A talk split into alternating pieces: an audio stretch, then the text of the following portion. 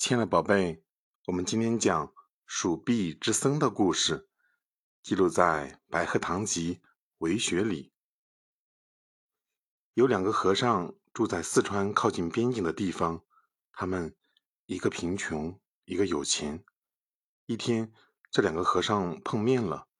穷和尚对富和尚说：“最近我打算出趟远门，去南海看看，您觉得怎么样？”富和尚好多年来也一直在筹划去南海的事儿，可直到如今还未成行。他好奇地问：“路这么远，你怎么去啊？”穷和尚毫不在意地说：“对我来说，一个水瓶，一个饭钵就够了。水瓶可以讨水喝，饭钵可以讨饭吃。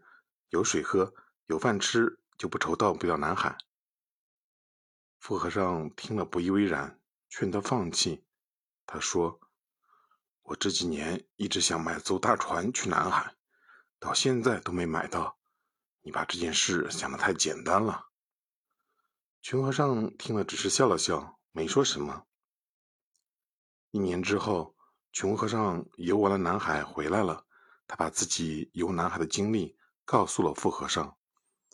富和尚听完，羞愧的低下了头。